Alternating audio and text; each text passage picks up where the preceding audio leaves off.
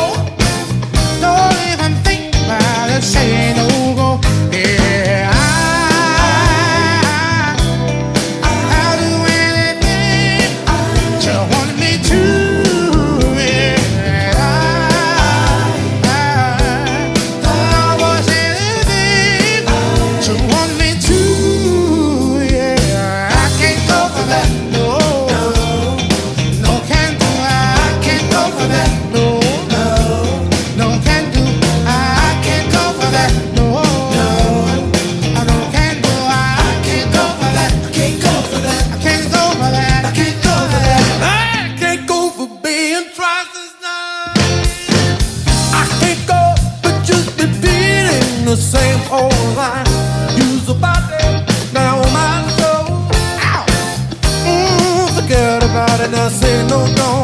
Yeah. I